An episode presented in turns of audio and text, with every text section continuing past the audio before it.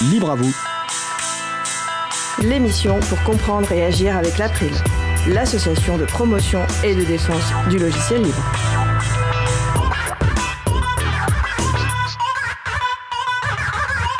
Bonjour à toutes, bonjour à tous. Logiciel libre et formation professionnelle, le retour d'expérience et l'actualité de deux centres de formation.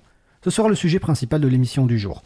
Avec également au programme les émojis libres et aussi les apprentissages des jeunes, leur matériel, enseignement à distance et inégalité. Soyez les bienvenus pour cette nouvelle édition de Libre à vous, l'émission qui vous raconte libertés informatiques, proposée par l'April, l'association de promotion et de défense du logiciel libre. Je suis Frédéric Couchet, le délégué général de l'April. Le site web de l'April, c'est april.org. Vous pouvez y trouver une page consacrée à cette émission avec tous les liens et références utiles et également les moyens de nous contacter. N'hésitez pas à nous faire des retours ou nous poser toutes questions. Nous sommes mardi 15 juin 2021, nous diffusons en direct, mais vous écoutez peut-être une rediffusion ou un podcast. À la réalisation de l'émission aujourd'hui, Adrien Bonmot. Bonjour Adrien. Salut. Nous vous souhaitons une excellente écoute. Cause commune, la voix des possibles, 93.1 FM et en DAB+, en Ile-de-France. Partout dans le monde sur causecommune.fm et sur l'appli Cause Commune. Pour participer à notre conversation, causecommune.fm, bouton de chat, salon libre à vous. Texte, images, vidéos ou base de données sélectionnées pour son intérêt artistique, pédagogique, insolite, utile. Jean-Christophe Becquet nous présente une ressource sous une licence libre. Les auteurs de ces pépites ont choisi de mettre l'accent sur les libertés accordées à leur public, parfois avec la complicité du chroniqueur. C'est la chronique Pépite libre de Jean-Christophe Becquet, vice-président de l'April. Bonjour Jean-Christophe. Bonjour Fred, bonjour à tous, bonjour à toutes. C'est Arnaud Champollion, ami, membre de l'April et président de l'association Linux Alpes, qui m'a fait découvrir la pépite du jour, les émojis libres Open Moji. Je salue Arnaud et j'en profite pour rappeler à nos auditeurs qu'ils peuvent me proposer de nouvelles idées de pépites. Le plus simple est de m'envoyer vos suggestions par mail à l'adresse jcb comme Jean-Christophe Becquet, les initiales, arrobase, atitux, apitux.com. Selon Wikipédia, emoji est un terme issu du japonais pour désigner des pictogrammes utilisés dans les messages électroniques et les pages web japonaises. Ils se sont répandus dans le monde entier. Le mot emoji signifie littéralement image, E, plus lettre, moji. La ressemblance avec émotion est un jeu de mots interculturel. Le site openemoji.org propose plusieurs centaines d'émojis, 3678 exactement à ce jour. OpenMoji s'adresse aux designers, aux développeurs, mais aussi à tout un chacun. Que vous conceviez une application de messagerie, une infographie ou un support pédagogique, les icônes OpenMoji viendront agrémenter votre création. Cette ressource est partagée sous licence libre Creative Commons by SA. Tout le monde peut donc la réutiliser, aux seules conditions de citer l'auteur et d'appliquer la même licence lors de la diffusion de versions modifiées. Le site OpenMoji est en anglais, mais s'agissant d'images, il reste très accessible. Les emojis libres sont disponibles au format ouvert SVG et PNG, ou sous forme de police de caractère. Je vous invite à ce sujet à réécouter ou relire ma chronique du mardi 3 décembre 2019 intitulée Les polices libres n'ont pas mauvais caractère. Chaque image est proposée dans différentes tailles et plusieurs couleurs. Les emojis sont référencés selon l'alphabet international Unicode. Ce codage standard permet d'identifier les emojis sans barrière de système ou de langue. On peut participer à OpenMoji en proposant de nouveaux emojis ou en améliorant ceux existants. Toutes les règles de production sont documentées, qu'il s'agisse de la taille, des contours, des couleurs ou des ombrages. Cela permet de garantir une cohérence graphique afin que tous les emojis fonctionnent bien ensemble. J'encourage chacun à visiter le site openmoji.org et à s'emparer de ces petites images libres pour leur imaginer de nouveaux usages. Eh merci Jean-Christophe. Donc, euh, comme vous l'avez compris, la chronique du jour, c'était les émojis libres. Donc, le site référencé par, euh, dont parle Jean-Christophe, donc c'est openmoji.org. avec donc plus de, si j'ai bien retenu, 3600 euh, emojis actuellement, et on peut en rajouter euh, pour agrémenter et rajouter de nouvelles emojis qui manqueraient. Par exemple, peut-être pour la radio, d'ailleurs, je ne sais pas s'il y a des emojis, en- une personne qui écoute la radio et qui est contente, je ne sais pas. Oui, tout à fait, c'est libre et on peut contribuer. D'accord. Écoute Jean-Christophe, on se retrouve euh, pour les pépites libres à la rentrée de septembre. Tu rempiles pour une nouvelle saison? Avec plaisir, absolument. Donc écoute, profite bien de la pause estivale pour te ressourcer, pour te balader dans ta belle euh, région. Et puis on, donc on, on se retrouve à la rentrée de septembre pour la reprise de la saison 5 euh, de Libre à vous. Passe une belle fin de journée. Bon été à tous, bonne fin d'émission et à l'année prochaine. Nous allons faire une pause musicale. Après cette pause musicale, je précise que nous parlerons de logiciels libres de formation professionnelle. Alors l'artiste qui va accompagner musicalement l'émission du jour est l'artiste Jazzar pour Javier Suarez, un artiste un musicien euh, espagnol qui est euh, pour le qui la musique est surtout un moyen de recréer un souvenir ou une ambiance. Cet artiste est originaire de Riron et depuis cette ville centrale de la Costa Verde en Espagne, il n'hésite pas à voyager pour découvrir les capitales européennes. Nous on aime bien Jazzar parce que par exemple Sometimes par Jazzar est utilisé comme virgule de transition. Waiting Room est utilisé en cas de problème technique pour faire patienter mais nous n'avons jamais de problème technique donc vous n'aurez peut-être jamais le plaisir de l'écouter. Et en attendant on va écouter Big Sea Goes to LA par Jazzar. On se retrouve dans moins de 4 minutes. Belle journée à l'écoute de Cause Commune, la voix des possibles. Cause commune 93.1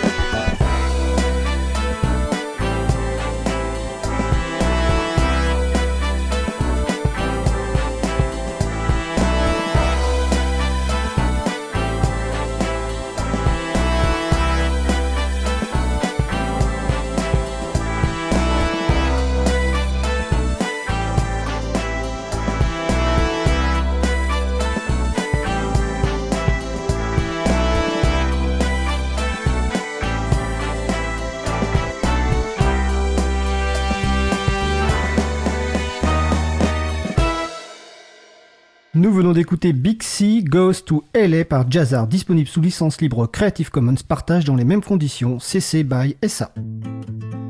Retrouvez toutes les musiques diffusées au cours des émissions sur causecommune.fm et sur april.org. Libre à vous, libre à vous, libre à vous. l'émission de l'April sur les libertés informatiques. Chaque mardi, de 15h30 à 17h sur Radio Cause Commune, puis en podcast. Nous allons maintenant passer au sujet principal. Nous allons poursuivre par notre sujet principal qui va porter sur le logiciel libre et la formation professionnelle, le retour d'expérience et l'actualité de deux centres de formation avec Marie-Jo Cop-Castinel d'OpenGo et Jean-Michel Boulet de E2I2L. C'est la rediffusion d'un sujet initialement diffusé en janvier 2021. On va écouter, on se retrouve après. Nous allons poursuivre par notre sujet principal qui va porter sur le logiciel libre et la formation professionnelle, retour d'expérience et actualité de deux centres de formation avec Marie-Jo Cop-Castinel d'OpenGo et Jean-Michel Le Boulet de 2i2L. Donc déjà on va vérifier que les Marie-Jo et Jean-Michel sont au téléphone. Bonjour Marie-Jo. Bonjour Fred, bonne année à tout le monde. Merci, bonne année à toi également. Bonjour Jean-Michel. Bonjour, bonjour à tout le monde, bonne année. Ok. en espérant qu'elle soit meilleure que la précédente. Alors, nous allons donc parler aujourd'hui, comme je le disais en introduction, donc de logiciels libres et de formation professionnelle. Mais on va commencer par une petite introduction individuelle, une présentation voilà, de chacun de, vous. Donc on va commencer par euh, Marie-Jo. Euh, alors, euh, Marie-Jo, donc je suis euh, responsable du centre de formation OpenGo, spécialisé en migration euh, vers les suites, enfin vers le logiciel libre, vers LibreOffice en particulier, depuis une quinzaine d'années. Euh, OpenGo fait d'autres formations également. Euh, voilà, engagé dans OpenOffice puis LibreOffice, dans l'association La Mouette, dans l'association Plocera dont nous reparlerons, euh, et formatrice euh, de métier. Merci Marie-Jo. À ton tour Jean-Michel. Oui, donc euh, ben, Jean-Michel Boulet, je suis formateur avant tout. Euh, je suis formateur en enquête statistique, euh, traitement, analyse et représentation de données. Euh, c'est le plus clair de mon temps. Par ailleurs, euh, comme Marie-Jo, eh bien, je suis responsable de formation et gérant de l'organisme de formation de I2L depuis 2006. Euh, on est super spécialisé sur des niches euh, métiers. On fait du métier et c'est pour ça généralement on, communique en disant qu'on assure de la formation euh, en mode ingénierie sur des niveaux un peu bah voilà qu'on apprécie transmettre sur des logiciels libres uniquement, uniquement, uniquement sur des logiciels libres. C'est la licence du logiciel qui nous fait rentrer la formation dans le catalogue. D'accord. Ben, écoutez, on va, on va parler de tout ça évidemment euh, en détail. Euh, mais d'abord, première question avant d'a- d'aborder donc justement la partie ingénierie, logiciel libre, bureautique. Euh, premier sujet, c'est pourquoi finalement est-il si important de, former les gens en informatique Moi qui pense que, enfin qui croyais que finalement l'informatique c'est très simple, utilisable par toute personne. Voilà, de l'importance de, de, former les gens. On va commencer par Marie-Jo. Bah, les gens, on, on le constate, et Jean-Michel complétera avec d'autres aspects, euh, les gens ont, un niveau euh, informatique et donc le poste euh, utilisateur, hein, donc on va parler d'outils, euh, pas d'outils métiers, d'outils bureautiques et autres, qui est assez, assez mauvais, on va dire, au 21e siècle, particulièrement mauvais. Euh, parce qu'on forme pas les gens, parce qu'il y a des sociétés qui font des logiciels avec des gros boutons qui ont dit que c'était facile, alors que c'est pas vrai. Il faut un mode d'emploi. C'est comme si vous dites à quelqu'un, voilà les clés de la voiture, tu vas conduire. Non, il y a un mode d'emploi pour un traitement de texte, un tableur, pour tout outil.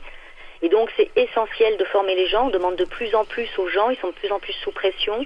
Donc il faut qu'ils arrivent à gagner du temps et à pas perdre de temps sur des outils qu'ils ne savent pas utiliser. Et voilà. Et là, je laisse compléter Jean-Michel sur d'autres aspects. Ah, je sais pas euh, quel, quel autre aspect. Euh, oui, non, là, là, il faut monter les, les gens en compétences. On commence à, à le comprendre euh, sur des aspects euh, métiers et logiciels. Enfin, pour les logiciels, c'est ce qui nous concerne, mais c'est pas du tout ce qu'on vend. En fait, nous, on vend de la formation euh, métier, de la de la méthode et puis des, des, des pratiques métiers, parce que ce sont des spécialistes métiers qui interviennent. Donc, c'est d'abord ça. Euh, le logiciel, il vient dans un deuxième temps, c'est-à-dire faut le prendre en main et puis euh, ben, l'idée c'est d'assurer des gains de temps, de monter les gens en compétences et gagner de l'argent. Voilà, du temps, de l'argent. En tout cas, de ne pas en perdre par l'improductivité des gens dans la conception de, dans l'out- l'outil de bureautique, enfin l'outil numérique en général. Hein, il n'y a pas que la bureautique. Oui, effectivement, on, on va pas, on va parler un petit peu de bureautique et aussi d'ingénierie parce que vous, justement vous êtes très complémentaires par rapport à ça. Euh, et alors c'est peut-être pour éviter, par exemple, il y a un exemple qui me vient en tête. Alors je vais pas citer le, le- le document, mais un document qui vient d'être publié très récemment, dont, par- euh, dont la table des matières en, en PDF n'est pas cliquable, par exemple, et qui visiblement a été fait à la main la table des matières. J'ai un peu suivi ça, Euh, et, et donc c'est quand même hallucinant effectivement aujourd'hui en 2021 que sur un outil de bureautique des gens fassent une table de matière à la main. Donc c'est clairement un manque de formation, c'est ça Oui, on rencontre souvent, enfin c'est encore plus flagrant quand c'est des assistantes. Enfin encore quand c'est euh, des gens qui sont dans d'autres métiers pour lesquels c'est juste un outil. Euh, bon, bah, ils n'ont pas été formés, c'est de la manque de formation, mais pour des gens dont c'est le métier de produire euh, de, de, de, du, du, document bureautique, c'est en effet absolument mais incroyable de, voir euh, bah, de voir la méconnaissance totale des formats, la méconnaissance totale des techniques pour faire des documents corrects. Et ça, ça, on en arrive presque à, moi, je, enfin, là je l'ai vécu par rapport aux attestations, notamment euh, pour le Covid, à un non-respect même de l'individu à qui on transmet un document comme ça. Je, j'ai, ça, ça va même loin, je trouve, dans l'image d'une entreprise. Une entreprise, alors en plus, privé, je parlerai du privé, qui fournit un document bureautique d'une médiocre qualité, il, il casse son image de marque. Ah oui, d'accord. Moi, je trouve ça grave de ne pas avoir un document PDF avec une table de matière cliquable. Oui, mais ça m'a un peu étonné. Surtout, bon, on va pas citer le, le document parce que c'est, mais il vient d'être, il vient d'être publié. Est-ce que, euh, est-ce que cette importance est encore renforcée dans le cadre du, enfin, je suppose, dans le cadre des, tra- des, outils collaboratifs, parce que là, on vient de parler d'un document, euh, enfin, bureautique.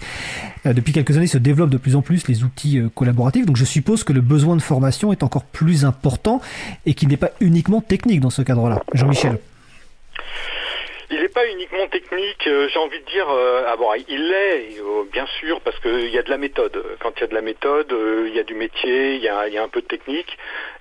Mais en effet, ça ne l'est plus, parce qu'aujourd'hui, tous les gens ont des mobiles, tous les gens utilisent Internet, et tout, tout le monde a bien compris où est-ce qu'il fallait cliquer, c'est à peu près tout le temps la même chose qui revient.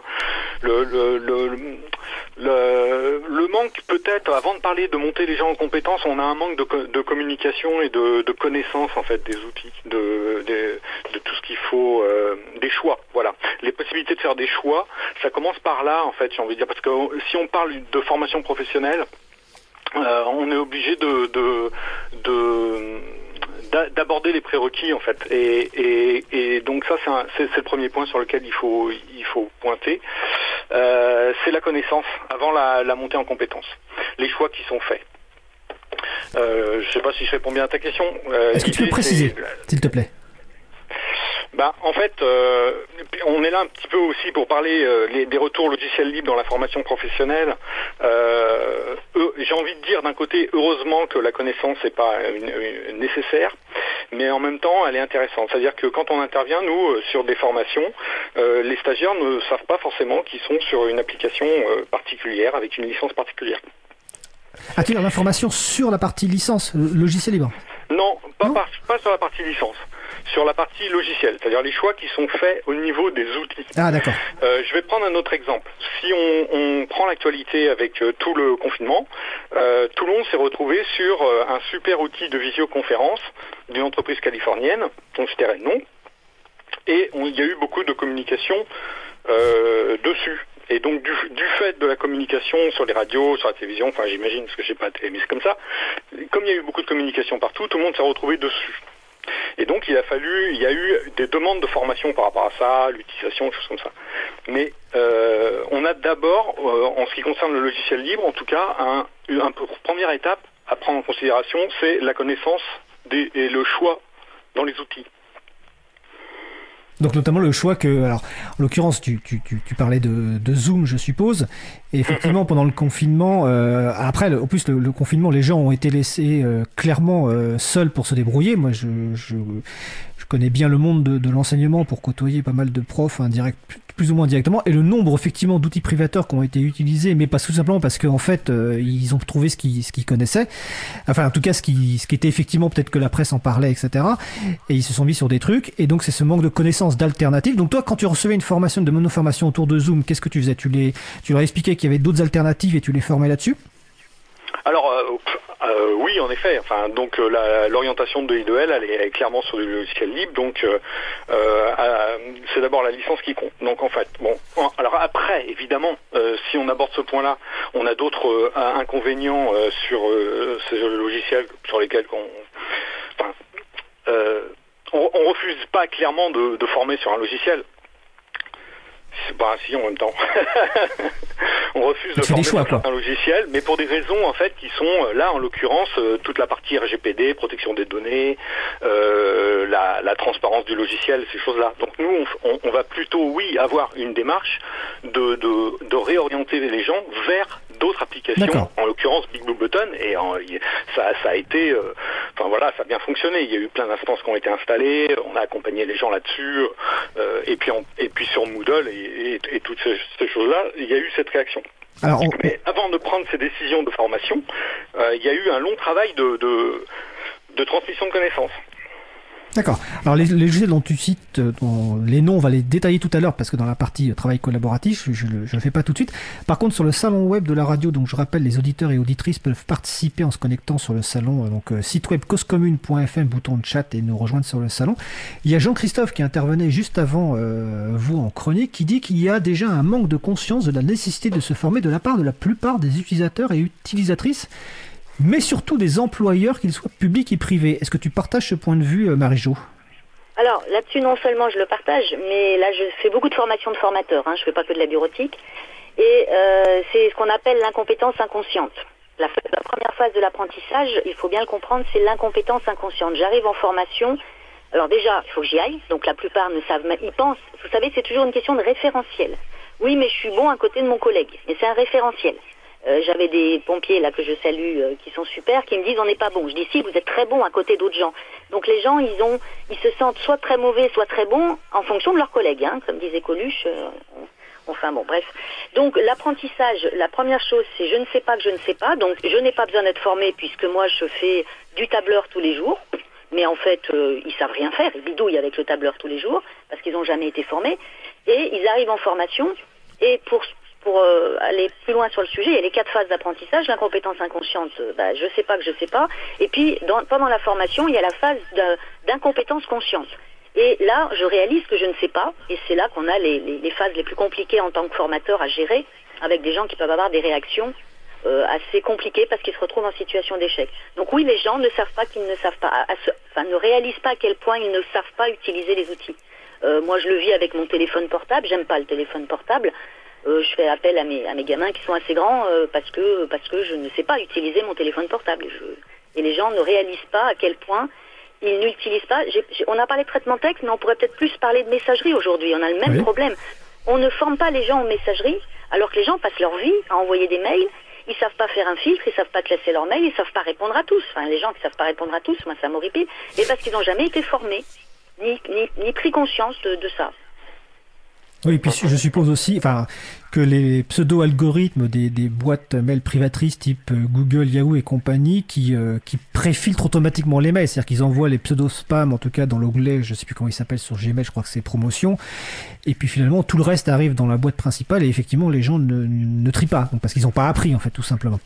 Voilà, quand quelqu'un dit mais je veux pas d'une nouvelle boîte, enfin on le vit dans un milieu associatif, hein, et tu connais bien ce monde-là, euh, j'ai pas envie d'avoir une adresse parce que je vais avoir encore des mails, bah tu fais un filtre, quoi, tu les ranges tes mails. mais encore faut-il savoir utiliser l'outil messagerie. Et, là, en ce moment, c'est c'est criant, hein, la perte de temps occasionnée dans les entreprises et les collectivités par cette, cette non-formation, en fait.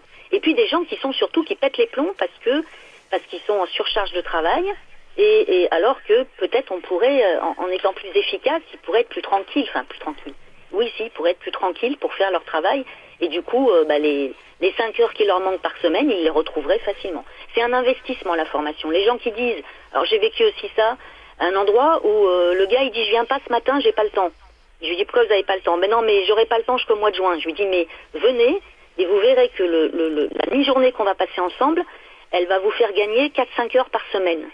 il m'a dit, ben, je viens juste ce matin. Résultat, il est venu le matin, il m'a dit, ok, j'ai compris que je connaissais pas. Je vais rester toute la journée. Donc, en effet, les gens se disent, alors en plus, c'est non seulement je ne sais pas que je ne sais pas, mais en plus, j'ai pas le temps. J'ai pas le temps, si, j'ai le temps d'investir une journée pour gagner plusieurs heures par semaine, que ce soit euh, sur de la bureautique pure ou sur de l'application euh, plus métier, plus orientée métier, comme le fait un peu Jean-Michel, plus sur des logiciels plus orientés métier. D'accord. Alors justement, on va... Ah bah vas-y si tu veux compléter Jean-Michel. Bah en fait euh, compléter et, prendre le contre-pied en fait parce que je vis pas ça. C'est-à-dire que dans, dans les demandes qu'on a, je suis plutôt avec euh, de, des spécialistes métiers en fait, euh, qui ont justement pointé euh, le fait qu'ils ont un manque de, de, maîtrise sur certains points et ils ont une demande précise. Et donc nous, ça commence par ça en fait. Nous, ça commence par la, une prise de, de connaissance des, des, attentes, de besoins très précis et pour découper en fait une formation sur mesure. Donc en fait, pratiquement toutes les formations qu'on a, c'est euh, le, besoin il est pointé et les stagiaires sont là parce qu'ils savent qu'ils ont besoin d'apprendre pour continuer à travailler. on, en revient au public. en préparant cette émission, on s'en est bien rendu compte avec Jean-Michel.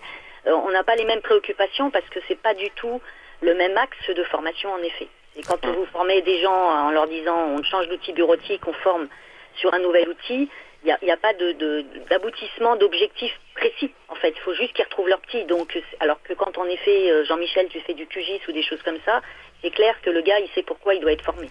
Alors justement, on va, on va peut-être préciser pour les, pour les personnes, ça va être l'occasion. Je vais vous laisser en une minute ou deux expliquer chacun, chacune ce que, votre métier de formation, votre cœur de métier.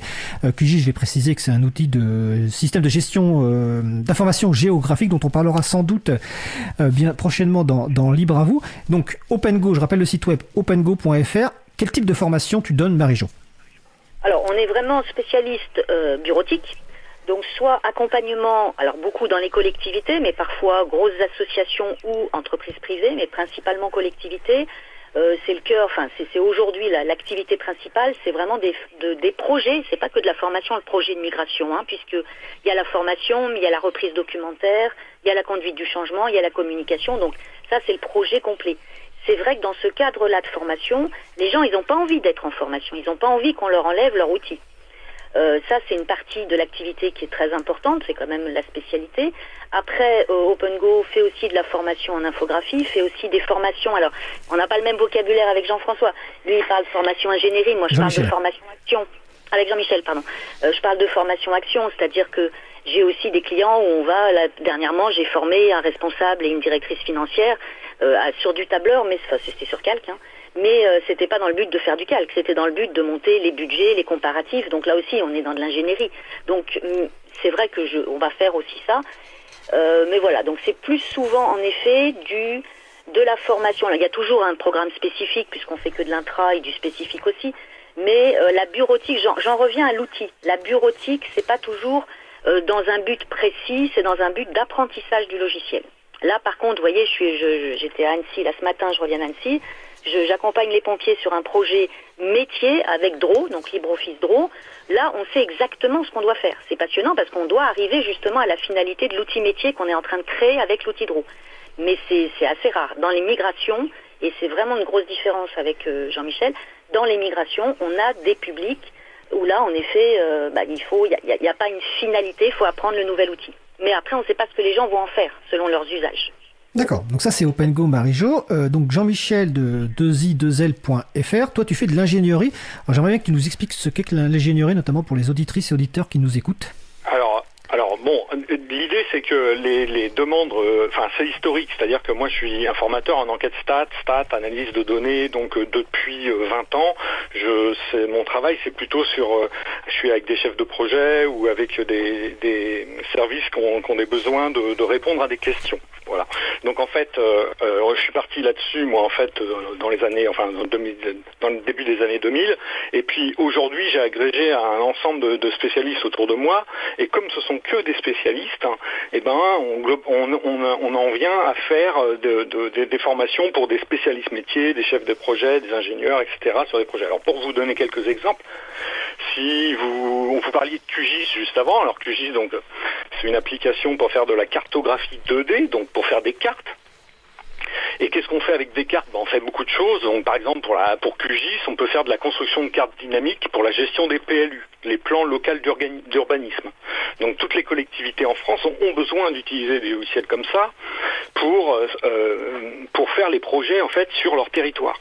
Donc QGIS sert à ça. Et on arrive à faire avec QGIS aujourd'hui des choses que ne permettent pas de faire d'autres logiciels propriétaires. En particulier des aspects dynamiques comme ça de construction de cartes. Euh, d'autres exemples que je pourrais donner en cartographie, mais en cartographie 3D, en trois dimensions.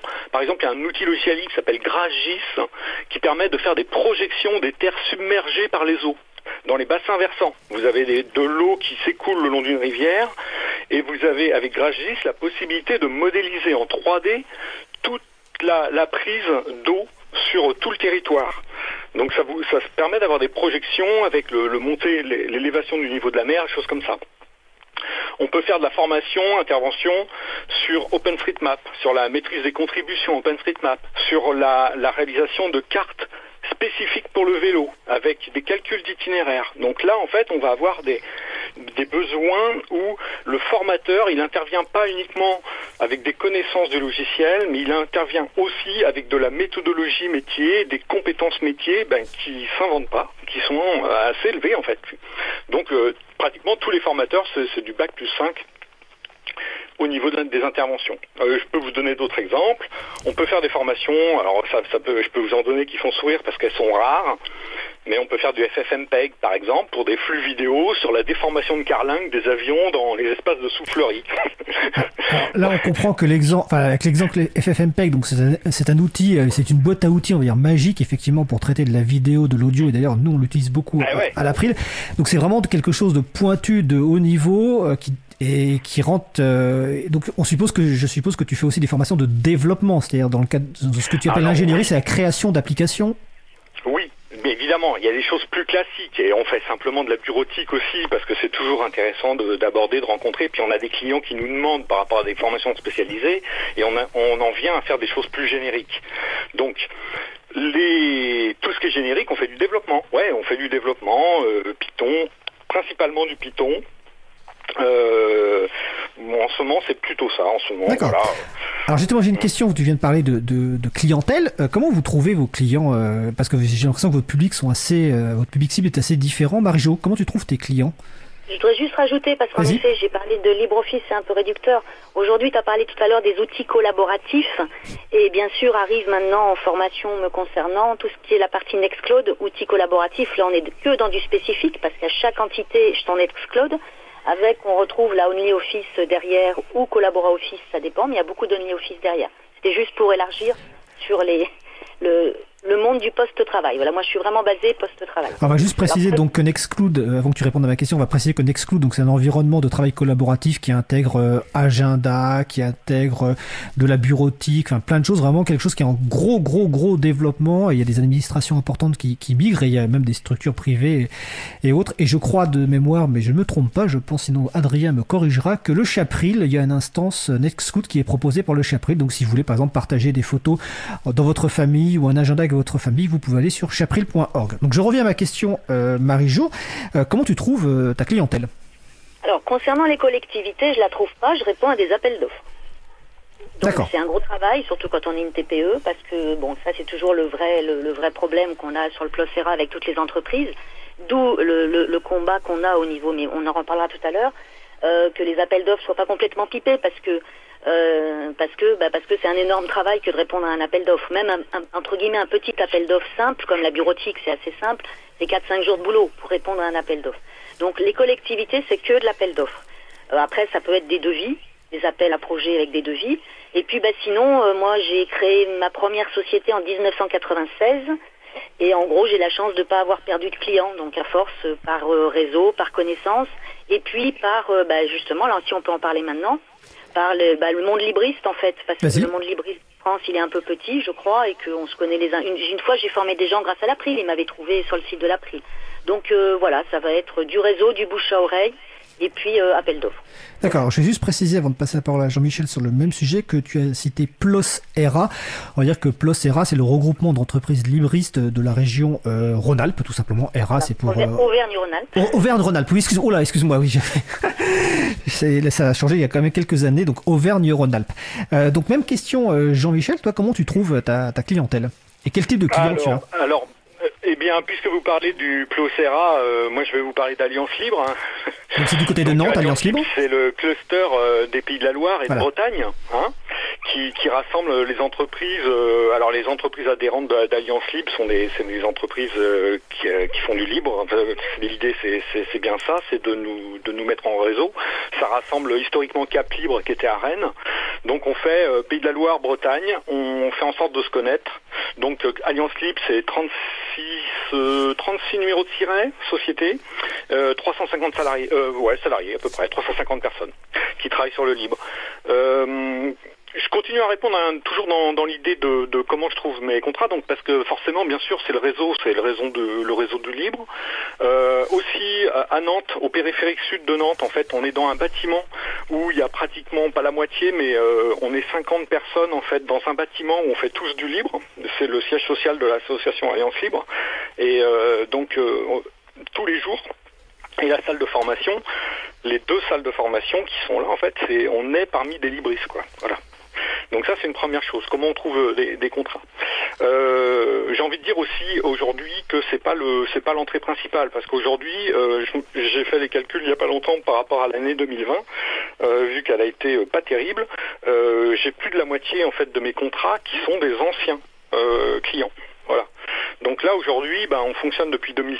Donc euh, heureusement, là cette année, plus de la moitié sont des anciens clients. Donc en fait, euh, il y, a, donc l'aspect réseau libriste, l'aspect, ben, on a un peu de bouteille, donc euh, on a des on a des clients. Et puis euh, pour une minorité le site web. C'est pas c'est pas énorme, c'est pas c'est pas le principal. Euh, j'ai envie de dire avant ça, c'est vraiment du réseau en dehors du libre. C'est tout le réseau qu'on fait en dehors du libre, puisque j'ai parlé du libre avant. Voilà. Donc euh, j'ai envie de dire le, libre, voilà, les anciens clients, le, du réseau, et puis un petit peu le site web, mais pas trop. Et puis j'ai envie de rajouter, enfin j'avais envie de dire rien des réseaux sociaux, mais en même temps, j'y suis pas du tout. Oui, effectivement. Euh, alors, avant la pause musicale, j'ai précisé donc PLOS RA, donc euh, Auvergne-Rhône-Alpes et Alliance Libre, donc Pays de la Loire et Bretagne, sont membres d'un réseau plus important encore qui est le Conseil national du logiciel libre, hein, cnll.fr. Donc, on va faire une petite pause musicale avant de poursuivre notre discussion. Nous allons rester avec euh, Jazzar. On va écouter Ashes par Jazzar. On se retrouve juste après. Belle journée à l'écoute de Cause Commune, la voix des possibles. Cause Commune 93.1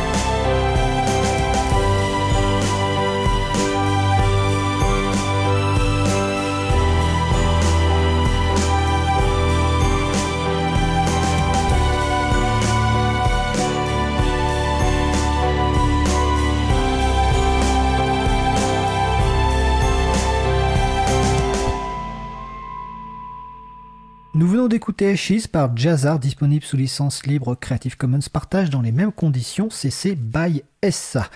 Vous trouvez une présentation de l'artiste sur le site fil.com et le site de l'artiste est sur soundcloud.com. Vous écoutez toujours l'émission Libre à vous sur Radio Cause Commune, la voix des possibles, 93.1 FM et en DAB+, en Ile-de-France, partout dans le monde sur le site causecommune.fm.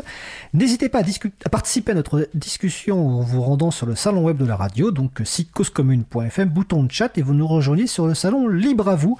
Nous parlons actuellement avec Jean-Michel Boulet de la société t2i2l.fr et Marie-Jo Copcastinet de la société opengo.fr de formation professionnelle et de logiciels libres. Donc on va poursuivre la discussion.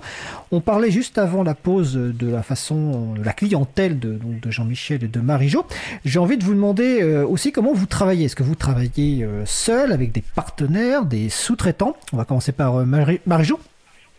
Alors, moi, je travaille avec des, prestataires libristes parce qu'on on va insister là-dessus, mais pour former au logiciel libre, il faut avoir des libristes convaincus, sinon ça peut pas bien se passer.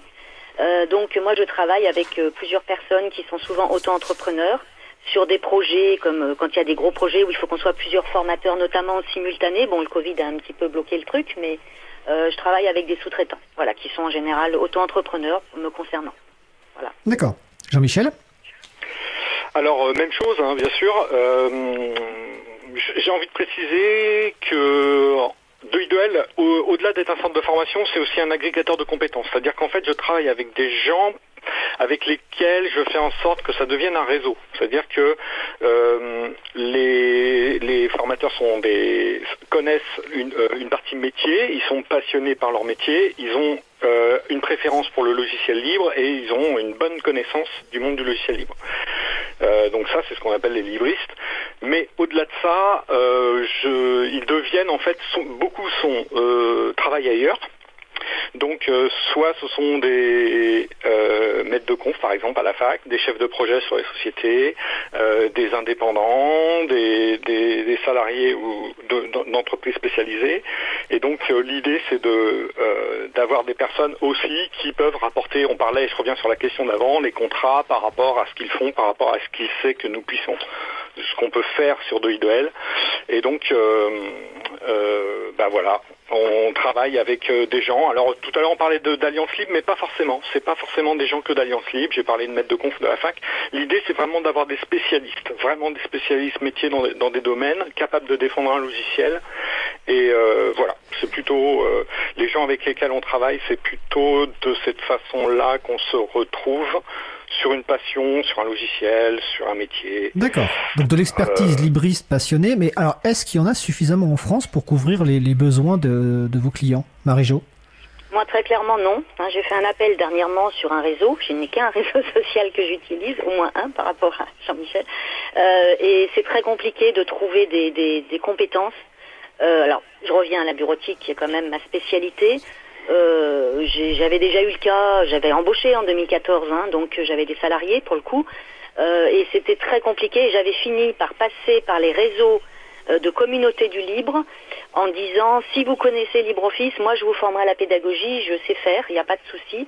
Donc il y a un vrai problème qui provient de l'école. On en revient à l'enseignement, ça fait partie des combats aussi du PLOS, d'essayer d'agir au niveau de l'école, l'éducation nationale, etc. Enfin, on connaît toutes les histoires. Enfin, nous, on les connaît, peut-être pas tous les auditeurs, mais euh, c'est assez, euh, voilà, scandaleux de, de, fermer, de formater les jeunes et ils sortent de leurs études. Et euh, si c'est scientifique, c'est bon, ils connaissent le logiciel libre, mais dès qu'on est dans d'autres études, ils sont tombés tout petits dans un truc et on les a formatés. Et donc, il n'y a pas de compétences. Et même dans les écoles ensuite, peut-être en secondaire, sur des choses comme ça, les gens ne sont pas nécessairement formés. Donc c'est un vrai souci de, recruter et on essaye d'agir beaucoup au niveau association sur justement euh, à Lyon on organise le campus du libre avec l'INSA sur euh, pour tourner pour se tourner vers les étudiants euh, bah, pour que les étudiants connaissent et, se mettent dans le libre. D'accord. Est-ce que tu as le même sentiment, le même constat, Jean-Michel? Je, suis d'accord avec Marie-Jo, mais j'ai pas le même vécu par rapport à ça. C'est-à-dire que de IDL ne cherche pas à recruter des, formateurs. bien sûr, on est ouvert à, intégrer euh, des, formateurs. Mais si je vous explique comment je fonctionne, c'est différent. Euh, l'idée, c'est euh, pour nous en fait, c'est de se faire plaisir dans la formation. Euh, bon, il y a d'autres critères pour avoir une bonne formation. Tu poseras peut-être la question après, mais se faire plaisir pour moi, c'est un des points principaux. Donc, j'ai pas envie de rechercher un formateur pour euh, assurer une formation. L'idée, c'est plutôt le contraire, c'est-à-dire que j'intègre dans le catalogue de I2L des gens que je rencontre ou qui me sont en lien par euh, cooptation, par réseau, qui viennent me dire, moi, je, fais ça, j'utilise ce logiciel professionnellement, c'est une bombe, j'ai envie d'en parler, on n'en parle pas assez, il n'y a pas de formation sur le web, je te propose une formation. Et là, je dis banco, on y va, on va se faire plaisir, on va faire une formation. C'est pour ça que tout à l'heure, je vous parlais d'FFmpeg, mais c'est improbable, mais pourquoi pas? Et on a et on en fait. Et je peux vous donner autre chose. Par exemple, IMAX, ça a fait rire les gens. On a fait des formations IMAX. Alors IMAX euh, explique en une, en une phrase que c'est? Ah non, je vais pas. Alors I- IMAX à l'origine c'est un à part le café, il fait à peu près tout. voilà, I- IMAX à l'origine c'est un éditeur de texte euh, qui existe depuis une trentaine d'années est mais aujourd'hui c'est carrément un envi- quasiment un environnement de travail où tu peux tout faire. Moi par exemple, je lis mes courriels sur IMAX, je fais de la messagerie instantanée sur IMAX, je fais enfin voilà. Donc effectivement, c'est ultra technique. Alors, je vais on va essayer d'avancer parce qu'en fait le temps euh, file. Ouais. Euh, J'ai une petite question sur tout à l'heure on a parlé en introduction de l'importance de, de, de la formation. Euh, quels sont les points clés, euh, les deux trois points clés ou bonnes pratiques pour une formation réussie? Euh, Voilà, quel que soit le type de formation. Donc euh, Marie-Jo. Alors, euh, je, le, le point clé, c'est là, là encore, je reviens à mes formations de formateurs. 95% de la réussite du- d'une formation se situe avant l'entrée dans la salle. C'est-à-dire, eh bien, avoir préparé les objectifs, avoir identifié les publics, avoir euh, préparé des objectifs, des, exercices euh, en lien quand même avec euh, l'endroit où on va, parce que si on forme des comptables, on va pas mettre les mêmes choses que si on forme une secrétaire, etc., parce que c'est pas les mêmes usages de la bureautique, ils, ils manipulent pas les mêmes données. Donc c'est vraiment pour moi la préparation, et c'est peut-être là où les organismes de formation entre guillemets sérieux, moi quand on me dit une fois je l'ai vécu, j'ai besoin que vous veniez formiez un groupe euh, de, personnes, euh, c'était sur Word à l'époque, euh, tel jour et tel jour pendant deux heures, ça c'est, je peux pas répondre à cette question. Moi c'est d'abord quels sont les objectifs, quels sont les niveaux? On pratique, moi j'envoie beaucoup de questionnaires d'audit de niveau sur des fonctions avancées pour voilà pour s'assurer parce que d'avoir les mêmes objectifs à atteindre et, la notion de groupe homogène ou hétérogène. Je vais laisser Jean-Michel compléter là-dessus parce qu'il le vit aussi. Euh, oui, oui. bah, alors les, les, les trois points, c'est en effet de la procédure et on va en parler avec Calliope après, je pense. Euh, les, les procédures sont très importantes. Faut, faut, faut savoir euh, à quel objectif on va répondre. Ça, c'est un point important. Euh, d'une manière générale, mais moi je le vis pas. C'est plus Marie-Jo qui vaut ça. Mais d'une manière générale, j'ai pas, je suis pas en lien avec un service formation qui me demande une formation. Je suis en lien avec un chef de projet, un expert métier qui me dit on a besoin de ça. Donc nous, on n'a pas trop de problèmes par rapport à ça, mais on, arrive à fixer les attentes assez assez vite. Alors que c'est vrai que quand on, passe par un service formation, quand on a une personne administrative en face de nous qui nous qui nous dit euh, on a besoin d'une devis pour telle formation, euh, ben comme Marie-Jo, je dis la même chose.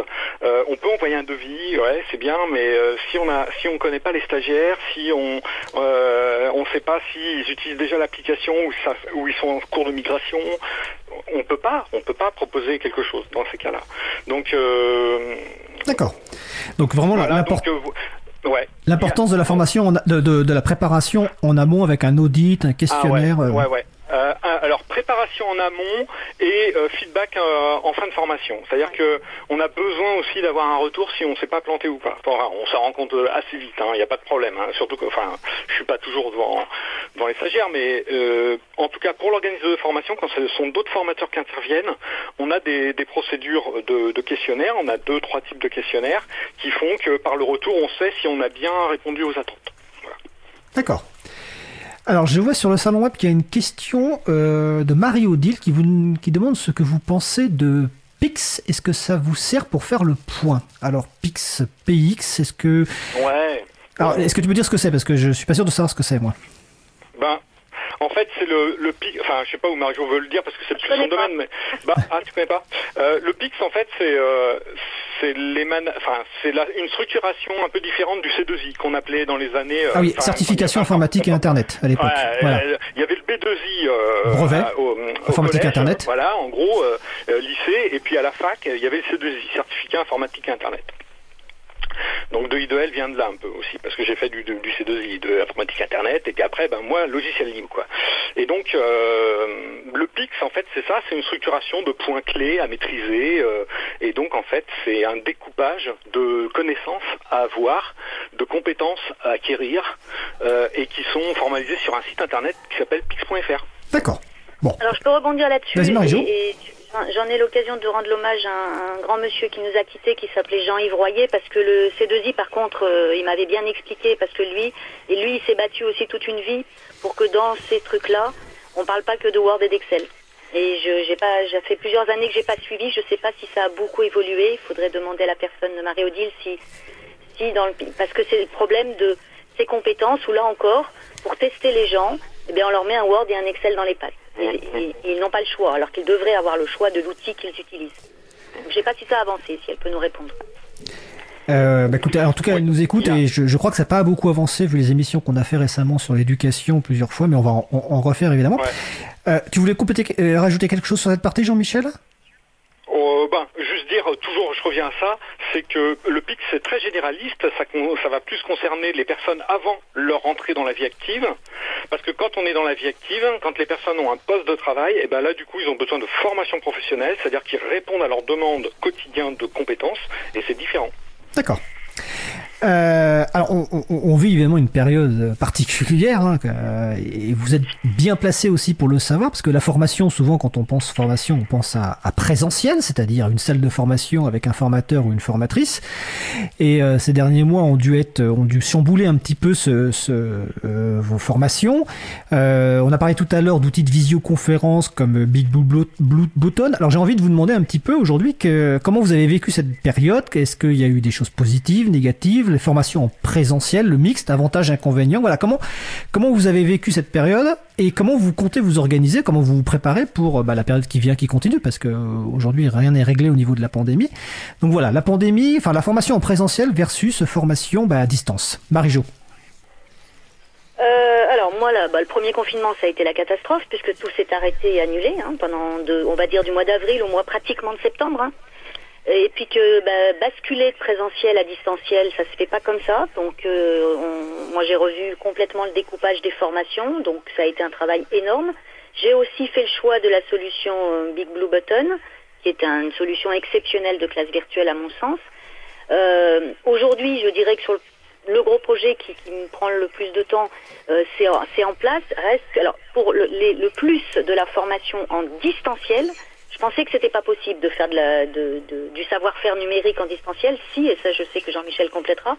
Euh, donc il y, a des, choses très très bien qui sont liées au distanciel. Le, souci majeur qui reste par rapport au distanciel pour moi, c'est qu'il faut que ça marche, c'est-à-dire qu'il faut que les apprenants euh, aient l'ordinateur, la caméra, le micro et le bon logiciel. Et ces apprenants, euh, quand ils sont pas au bureau, ils sont chez eux. Et c'est si tout le monde, si on savait qu'on se reconnecte tel jour et on avance ensemble, euh, moi c'est vraiment une solution, alors qui ne convient pas à des débutants en informatique. Il faut quand même que des gens aient une certaine autonomie, mais euh, qui, a des points très très positifs. Et puis pour le formateur, bah, c'est plus cool en effet de de pas se déplacer. Après, moi j'ai besoin de contact. Je suis une grande kinesthésique. J'ai besoin de voir les gens, de les toucher. Donc j'ai repris là depuis une semaine en présentiel avec le plus grand des bonheurs mais je reconnais que le distanciel a certains atouts. Et je sais que Jean-Michel va le dire aussi, je lui laisse euh, raconter, lui, cette période. Oui, parce que je crois que dans la préparation, Jean-Michel, tu as dit, je me suis fait plaisir. Est-ce que tu peux nous expliquer Moi aussi, j'ai fini par me faire plaisir. D'accord. Jean-Michel. Ah, ah, oui, oui, mais clairement, en fait, euh, ça a été une obligation qui a été vite transformée en plaisir. C'est alors déjà, on a tous les outils. C'est-à-dire que, alors comme euh, Marie-Jo, hein, euh, comme tout le monde en France, hein, à avril-mai, ça a été euh, le blackout, voilà, terminé.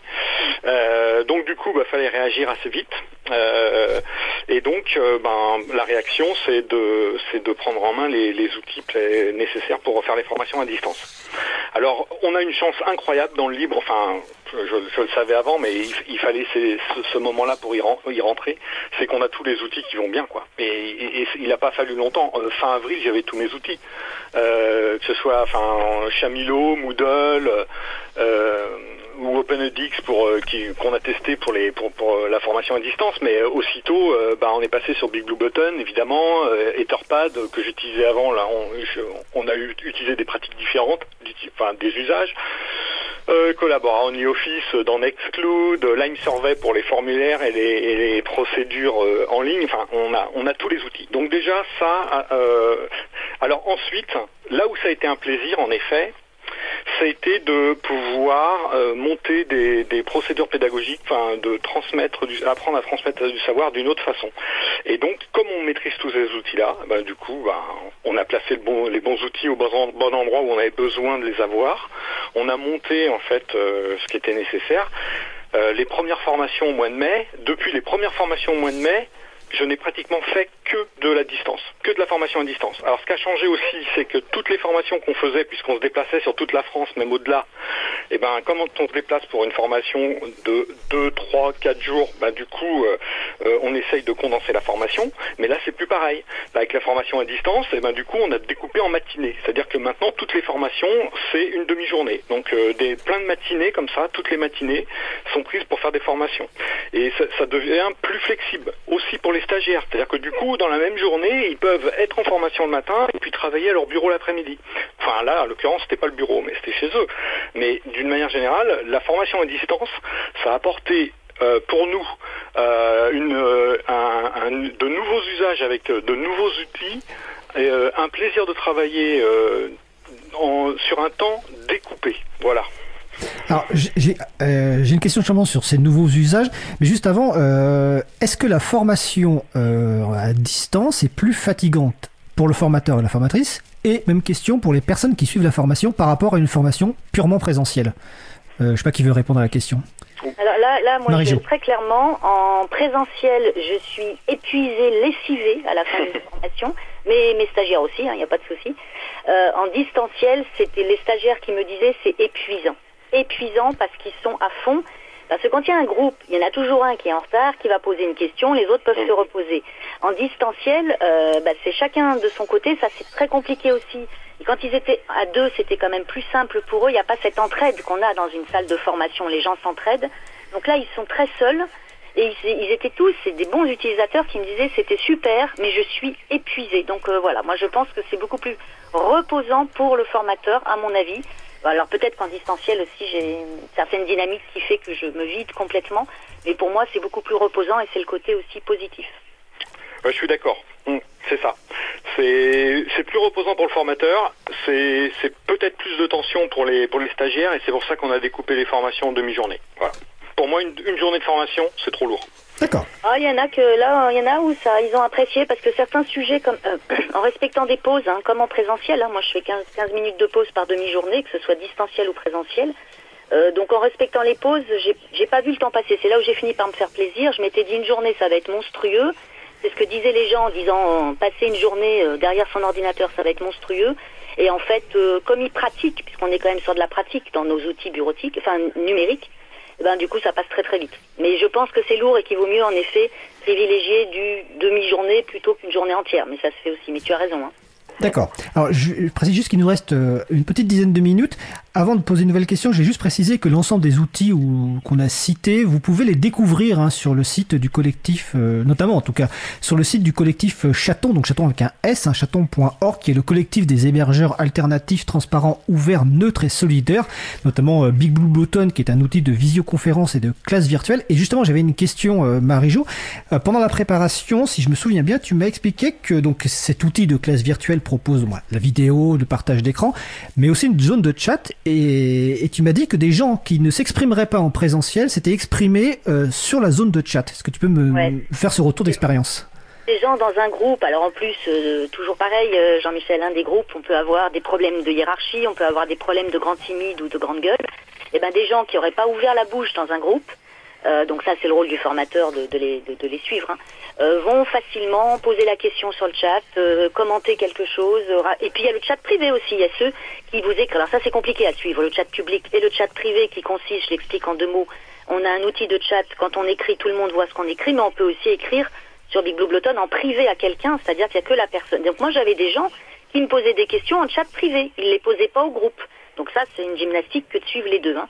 mais euh, du coup euh, des gens qui n'auraient certainement jamais dit autant de choses euh, qu'en présentiel, que- alors qu'en distanciel, ils ont pu s'exprimer et poser des questions. Donc ça permet en fait à des gens, effectivement, comme tu viens de le dire, que, en fait, euh, de s'exprimer alors qu'en fait, elle ne l'aurait sans doute pas fait en, en présentiel. Ouais. Donc c'est, ça fait partie de ces, de ces apports positifs finalement quelque Ah oui, part oui, du distanciel.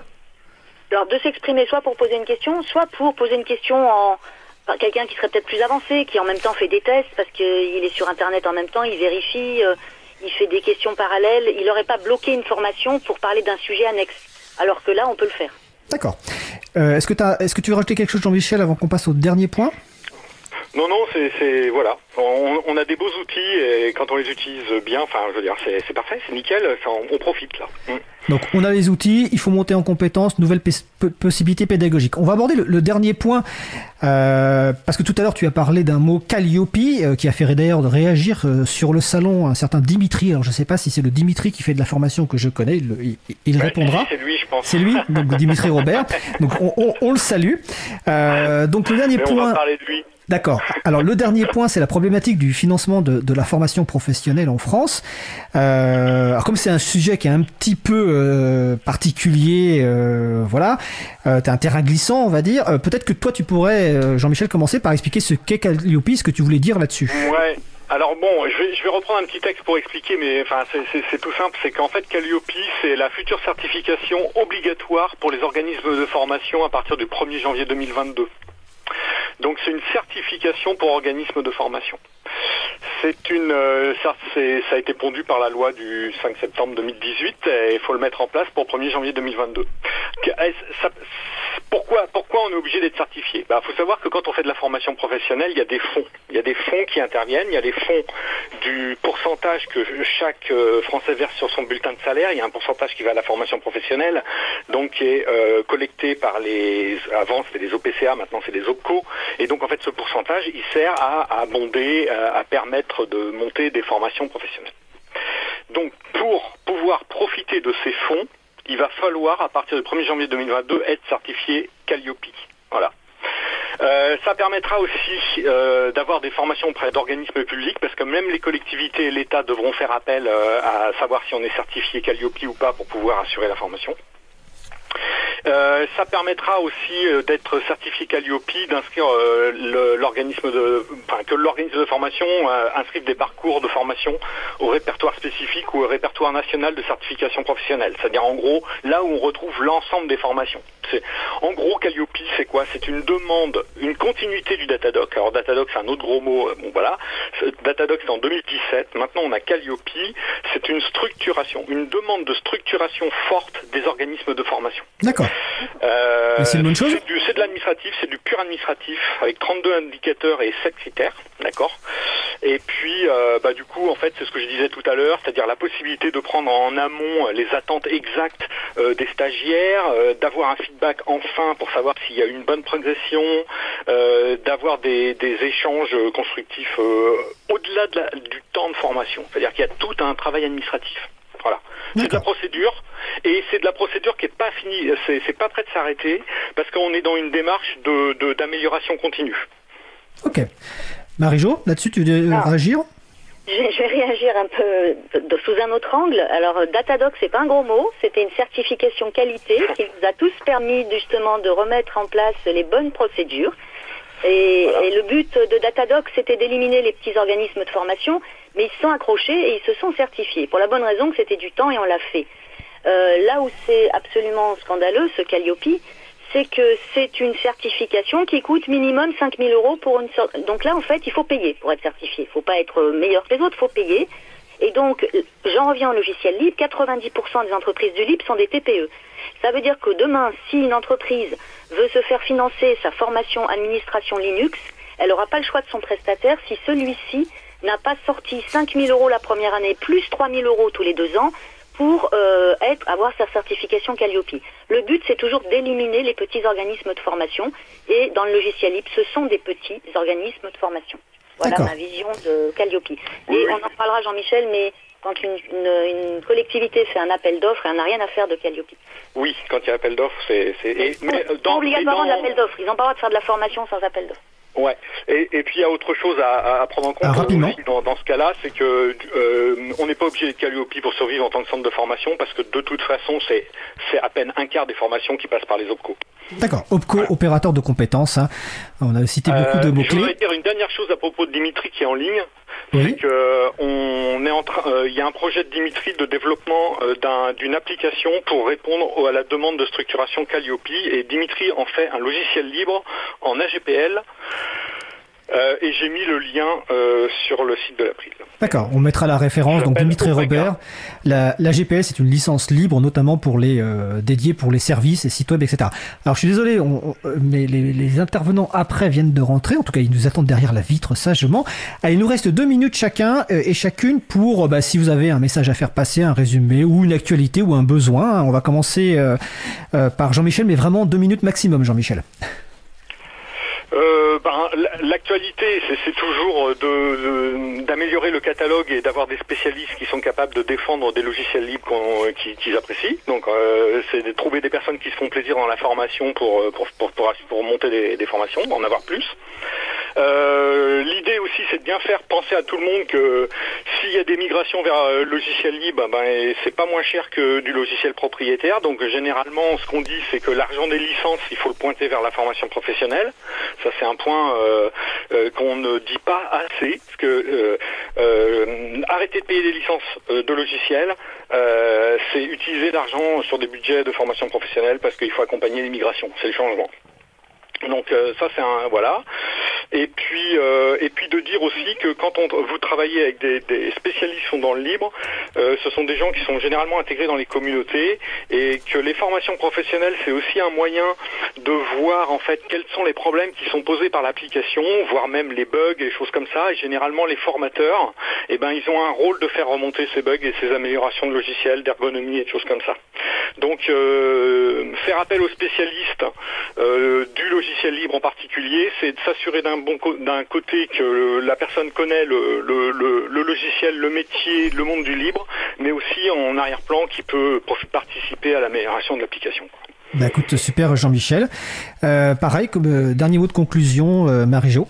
Il a, il a dit pas mal de choses, donc euh, c'est tout bon. En conclusion, moi j'espère que que Monsieur Covid va nous laisser continuer à travailler, que le présentiel va quand même continuer, peut-être dire euh, n'arrêtez pas tout parce que parce qu'on peut prendre, on prend des mesures, on est moins dans les salles, on met des masques, etc. Donc formez-vous et puis bah, bien sûr avec des gens qui connaissent et qui sont passionnés euh, par l'outil parce que parce que sinon ça se passera mal et qu'il y a des, des, migrations qui se passent mal parce qu'on a pris les mauvais intervenants euh, et que ça se passe mal à la fin. Donc voilà, et en espérant que, que cette année se, soit moins perturbée que 2020.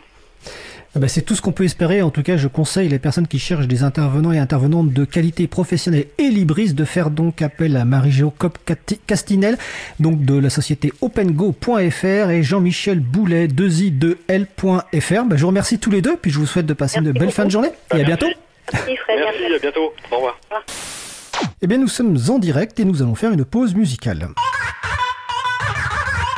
Après la pause, nous aurons la chronique de Marie-Odile Morandi sur les transcriptions qui redonnent le goût de la lecture. Nous allons écouter Seas of Mars par Jazzar. On se retrouve dans environ 4 minutes. Belle journée à l'écoute de Cause Commune, la voix des possibles. Cause Commune 93.1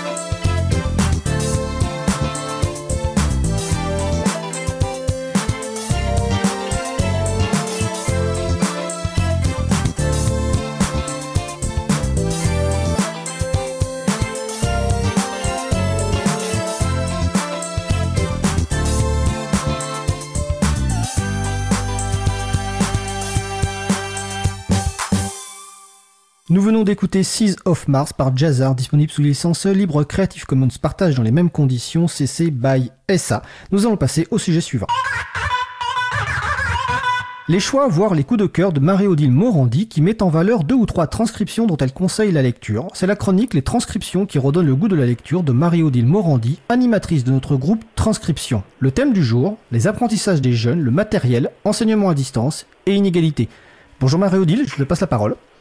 Bonjour, bonjour à tous, bonjour à tous, bonjour Frédéric. Nous le savons, encore beaucoup d'enseignement a été dispensé à distance durant cette année scolaire 2020-2021 qui se termine. L'émission de France Culture, le temps du débat du 10 avril 2021, intitulée Enseignement à distance, y a-t-il une bonne solution? a été transcrite. Le lien est sur la page des références concernant l'émission d'aujourd'hui.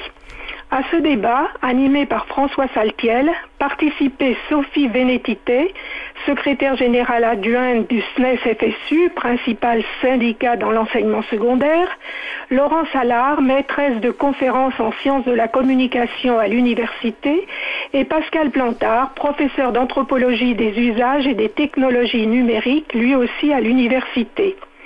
Je souhaite aujourd'hui mettre le focus sur l'un des thèmes traités par les intervenants, à savoir les inégalités scolaires, la fracture dite numérique et l'enseignement à distance tel qu'il s'est déroulé. Les trois intervenants soulignent que l'enseignement à distance a permis un certain rapprochement entre les parents, eux aussi confinés à la maison en télétravail, et les enseignants et enseignantes de leurs enfants. Il y a eu beaucoup d'échanges à ce moment-là, la relation parent-enseignant a été renforcée, voire a explosé. Beaucoup de parents se sont rendus compte qu'enseigner est un métier difficile qui ne s'improvise pas, n'est pas enseignant qui veut. Cependant, cette relation marque restée par de profondes inégalités sociales qu'il ne faut pas éluder. Pascal Plantard revient sur le mythe des digital natifs qui voudraient que les jeunes, tombés dans le numérique quand ils étaient petits, n'aient pas besoin de formation. Ce mythe perdure dans les familles les plus vulnérables. À force de dire que les technologies c'est une histoire de jeunes, d'associer dans les publicités des images de, smartphones à des images de jeunes, on a conduit les parents déjà fragiles vis-à-vis de leur relation avec l'école à se dessaisir et à laisser filer. Laurent Salard nous rappelle que les derniers chiffres disponibles datant de 2020 semblent montrer que la population est bien équipée. Il y aurait au moins un ordinateur dans 86% des foyers. Mais que signifie ce au moins un ordinateur par élève et par parent? On a un ordinateur pour cinq et l'une des phrases prononcées dans un montage réalisé pour l'émission. Laurent Salard se demande qui aura l'usage de cet unique ordinateur au sein de la famille. Quelles seront les négociations entre parents, entre parents et enfants et entre enfants? Quand sera-t-il des inégalités de genre et des inégalités entre enfants? Selon elle, il faut réfléchir au problème non seulement du côté des outils de la technique, mais aussi du côté des relations familiales qui se nouent autour de ces équipements. Une grande majorité des enfants de plus de 11 ans possèdent un smartphone. Les jeunes sont connectés en permanence aux réseaux sociaux, mais qu'en est-il de ce que Pascal Plantard appelle leur capital culturel numérique? Qu'en sera-t-il demain quand ils devront remplir un CV et s'adapter aux situations dues à la dématérialisation en marche à tous les étages? Ce n'est pas parce qu'on a un équipement qu'on sait s'en servir. Sophie Vénétité s'est rendu compte que ses élèves, lycéens, ne savaient pas utiliser correctement une messagerie électronique. On demande à nos enfants d'utiliser des outils numériques dont ils ne sont pas coutumiers et, comme pour tout le monde face à ces outils, un apprentissage est nécessaire. Elle se demande à quel moment l'apprentissage de l'utilisation de l'environnement numérique de travail, face auquel même beaucoup de parents se sont trouvés démunis, est fait. Je ne souhaite pas particulièrement revenir sur mon passé professionnel d'enseignante de technologie niveau collège, mais il fut une époque certes lointaine où ces apprentissages étaient dispensés avec un programme pour chacun des quatre niveaux du collège. La question se pose, comment aujourd'hui l'éducation nationale prépare-t-elle les élèves à se repérer dans ce monde numérique, à agir et à en être les acteurs? Constatation est faite que c'est le marché qui actuellement forme les jeunes, mais à des usages divertissants, récréatifs. Les GAFAM, Google en particulier, s'intéressent énormément aux données d'éducation et à l'éducation en général, vu les énormes intérêts économiques que cela représente. Au moment où les outils officiels dédiés à cet enseignement à distance ne fonctionnaient pas ou peu, les enseignants, dont l'un des objectifs principaux était de garder le contact, de, de, maintenir le lien avec leurs élèves, se sont tournés vers ces grandes plateformes. Se pose alors le problème de la protection des données, sauf qu'on se rend compte que certains produits conseillés officiellement sont hébergés sur des, serveurs appartenant à Amazon. Que faire? Pascal Plantard affirme qu'il va bien falloir réussir à faire de l'enseignement à distance sans les plateformes américaines, rappelant que leur modèle économique est basé sur l'économie de l'attention.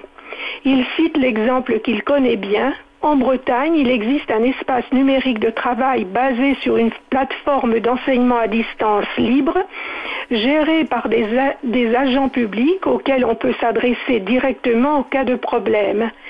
Les offres américaines ont été utilisées pour la communication, mais au sein des disciplines, les ressources utilisées sont produites par les enseignants eux-mêmes dans des logiques coopératives, par exemple Césamat, plateforme d'échange pour l'enseignement des mathématiques. On regrette qu'aucun bilan de la période de confinement de 2020 n'ait été réalisé, bilan technique mais aussi pédagogique et social, puisque toutes les problématiques avaient émergé. Questions de, de tuyaux, d'équipements, de services, de relations savoir, mais aussi des questions d'espace et de relations familiales. L'école à la maison est une vaste problématique qui n'est pas seulement un problème d'outils, mais la disponibilité des outils reste primordiale. Raison pour laquelle je souhaite rappeler la chronique d'Isabelle Carrère dans l'émission Libre à vous du 13 avril 2021. Le lien est là aussi sur la page des références concernant l'émission de ce jour. Isabelle Carrère est présidente d'Antanac, une association située dans le 18e arrondissement de Paris qui lutte contre l'extractivisme, les déchets d'équipements électriques et électroniques par le reconditionnement d'ordinateurs et qui œuvre pour l'appropriation du numérique par toutes et tous grâce au logiciel libre. Cette chronique était intitulée Les apprentissages informatiques pour les jeunes et les moins jeunes. Depuis sa création en 2015, l'association a distribué des dizaines d'ordinateurs reconditionnés et installés avec des distributions GNU Linux. Les choses se sont accélérées pendant le confinement de 2020. Toute personne qui reçoit un ordinateur reconditionné bénéficie d'une rencontre avec un bénévole de l'association qui consacre plus d'une trentaine de minutes à lui donner des explications sur la mise en route de l'appareil, ses fonctionnalités de base. Travail énorme, d'autant plus, affirme Isabelle, que le seul besoin qu'on a inculqué aux plus jeunes, c'est de savoir où cliquer. Ils veulent des réponses toutes faites pour aller vite, sans comprendre comment ça marche, sans se poser de questions. Je vous laisse découvrir les confusions qu'elle a pu observer chez ces jeunes, leur flagrant manque de connaissance du sujet. Elle constate qu'il y a encore de grandes injustices. Selon le quartier dans lequel on vit, l'établissement scolaire qu'on fréquente, la condition sociale de ses parents, on n'aura pas les mêmes chances dans l'appropriation du numérique, la capacité de réfléchir, de faire des choix, de comprendre les enjeux politiques qu'il y a derrière. Elle déplore que rares sont encore les enseignants et enseignantes qui prennent le temps de parler du monde du libre. L'école à distance n'est pas l'école telle qu'on la connaît. Une salle de classe n'est pas simplement un lieu de transmission de savoir, c'est un lieu unique où des interactions se jouent entre les élèves et l'enseignant et entre les élèves eux-mêmes, parfois avec des conflits. Le métier d'enseignant est un métier de relations humaines et cette dimension humaine ne se retrouve pas en distanciel. Nous ne savons pas comment va évoluer globalement l'enseignement à classique, une partie en enseignement à distance risque de perdurer.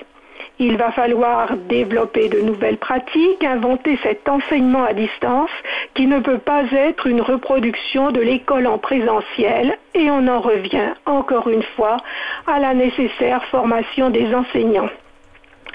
La question des inégalités reste primordiale. On évalue à plus de 12 millions le nombre de Français qui sont éloignés du numérique et l'école reste le lieu privilégié qui permettra de changer cette situation. Il faut cesser de distribuer aux élèves du matériel gadget servant de com, soutenir les associations qui offrent des produits sérieux et pensés. Des solutions vertueuses permettant l'enseignement à distance existent. Des ressources éducatives libres sont à disposition sur Internet.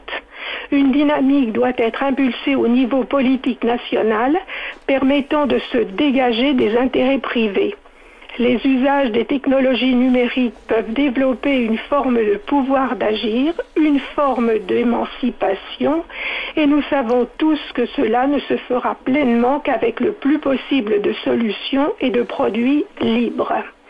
Je vous encourage donc à lire les deux transcriptions dont je deviens d'essayer de faire une synthèse. Bah, écoute, merci Marie-Odile pour cette belle synthèse. Je vais préciser que tu as parlé d'Isabelle Carrère de l'association Antanac. Hein. Antanac, c'est nos voisins et voisines hein, au 18 rue Bernard Dimet, dans le 18e arrondissement de Paris. Euh, malheureusement, comme l'a expliqué Isabelle la semaine dernière, Antanac a été la cible d'un commando d'abrutis euh, le dimanche 23 mai qui s'est organisé pour faire euh, exploser et faire disparaître complètement une terrasse euh, avec des, qui avait, sur laquelle il y avait des pieds d'arbres végétalisés, qui avait été euh, construite progressivement depuis le premier euh, permis en 2017 et l'autorisation d'implanter une terrasse en 2018. Donc Antanac avait construit un totem avec des pièces détachées, des composants d'ordinateur lors d'un festival. Tout ceci avait été conçu et fabriqué avec art et métier par les Antanakiens et Antanakiennes, armés, aidés de nombreuses habitantes et habitants des immeubles avoisinants. Et cette terrasse était devenue un lieu de convivialité. C'est vrai qu'elle était très appréciable et quand je suis arrivé au studio tout à l'heure, ben, effectivement, il y avait un grand vide tout triste. Euh, donc cette terrasse euh, était un lieu de convivialité où il faisait bon vivre, qui transformait les trottoirs de la petite place. C'était comme un trait d'union entre la rue et les activités différentes de l'association. Cela servait à la fois de salle d'attente, de lieu de parole, d'échange, de détente, de jeu. Il y avait des belles plantes qui y poussaient, un vieil olivier, un rosier de jasmin, un genêt, des anémones du Japon, etc. Donc euh, grande solidarité et soutien avec nos amis d'Antanac et j'espère qu'on que tout va aller mieux, que cette terrasse pourra être reconstruite et Isabelle a annoncé qu'il y aurait une fête de soutien bientôt, donc on en parlera évidemment sur l'émission euh, Libre à vous et vous y serez conviés. Euh, Marie-Odile, donc c'était la chronique euh, Les transcriptions qui redonnent le goût de la lecture de Marie-Odile Morandi. Marie-Odile, je te souhaite, bah, comme à Jean-Christophe tout à l'heure, de passer un, bel été et de nous revenir en, en pleine forme pour de nouvelles transcriptions à la rentrée de septembre. Merci, excellent été à vous tous et à vous toutes. Merci Marie-Odile. Alors nous approchons de la fin d'émission, nous allons terminer par quelques annonces.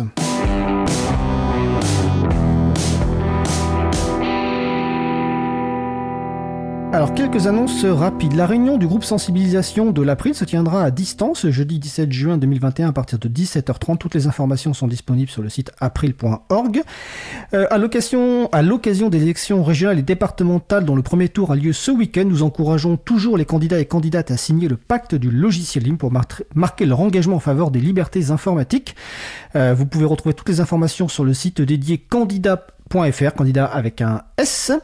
Euh, vous rêvez de découvrir les coulisses d'une radio, euh, de votre émission, vous aimeriez assister en direct à l'émission Libre à vous, à une autre, bah, nous proposons à 2-3 personnes maximum de venir au studio de Cause Commune le mardi pour assister à la mise en place de l'émission vers 15h, puis au direct à partir de 15h30. Le studio est situé au 22 rue Bernard Dimet dans le 18e arrondissement de Paris. Si cela vous intéresse, merci de nous contacter en privé. Le nombre de places étant limité évidemment pour des questions euh, sanitaires, donc vous retrouvez les moyens de nous contacter sur april.org et sur causecommune.fm. La dernière émission de la saison ayant lieu le 29 juin et nous reprendrons en septembre, donc l'invitation vaut aussi pour septembre.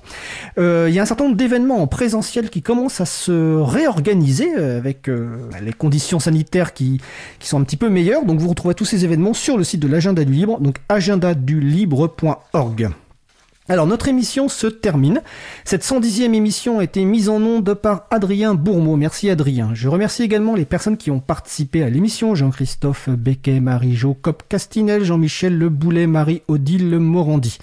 Merci également à Elodie Daniel Giraudon, bénévole qui va monter le podcast. Merci à Olivier Grieco, le directeur d'antenne de la radio, qui va mettre en ligne le podcast sur le site de la radio. Merci à Quentin Gibaud qui va découper le podcast complet en podcast individuel par sujet.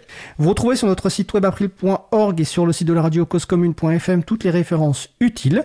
N'hésitez pas à nous faire des retours pour indiquer ce qui vous a plu, mais aussi des points d'amélioration. Vous pouvez également nous poser des questions et nous y répondrons directement ou lors d'une prochaine émission. Toutes vos remarques et questions sont les bienvenues, soit euh, sur le site web, soit par l'adresse contact euh. Nous vous remercions d'avoir euh, écouté l'émission. Si vous avez aimé cette émission, n'hésitez pas à en parler le plus possible autour de vous. Faites également connaître la radio Cause Commune, la voix des possibles. Nous sommes mardi euh, je, je, cherche, j'ai pas en tête le programme de ce soir. Alors malheureusement, bon bah écoutez, vous allez sur causecommune.fm et vous pouvez retrouver des informations. Notamment le jeudi soir, il y a nos camarades des Pingouins en famille qui animent une émission en direct. Le samedi, il y a euh, William avec son ami Thomas qui fait cyberculture de 14h à 16h, c'est sur l'actualité informatique. Si vous vous intéressez au foot, euh, dans le monde en question, Isabelle Cortian a consacré un sujet au bleu. Euh, avec un invité que j'ai écouté avant-hier. Le lundi matin, il y a la matinale avec Lucas Malter de 7h euh, à 9h et ensuite c'est en rediffusion. En tout cas, toutes les informations sur causecommune.fm, vous les retrouvez, il y a plein, plein, plein d'émissions. Euh, la prochaine émission aura lieu en direct mardi 22 juin 2021 à 15h30. Notre sujet principal portera sur l'analyse d'audience de sites web, notamment avec le logiciel libre Matomo. Nous vous souhaitons de passer une belle fin de journée, on se retrouve en direct mardi 22 juin et d'ici là, portez-vous bien.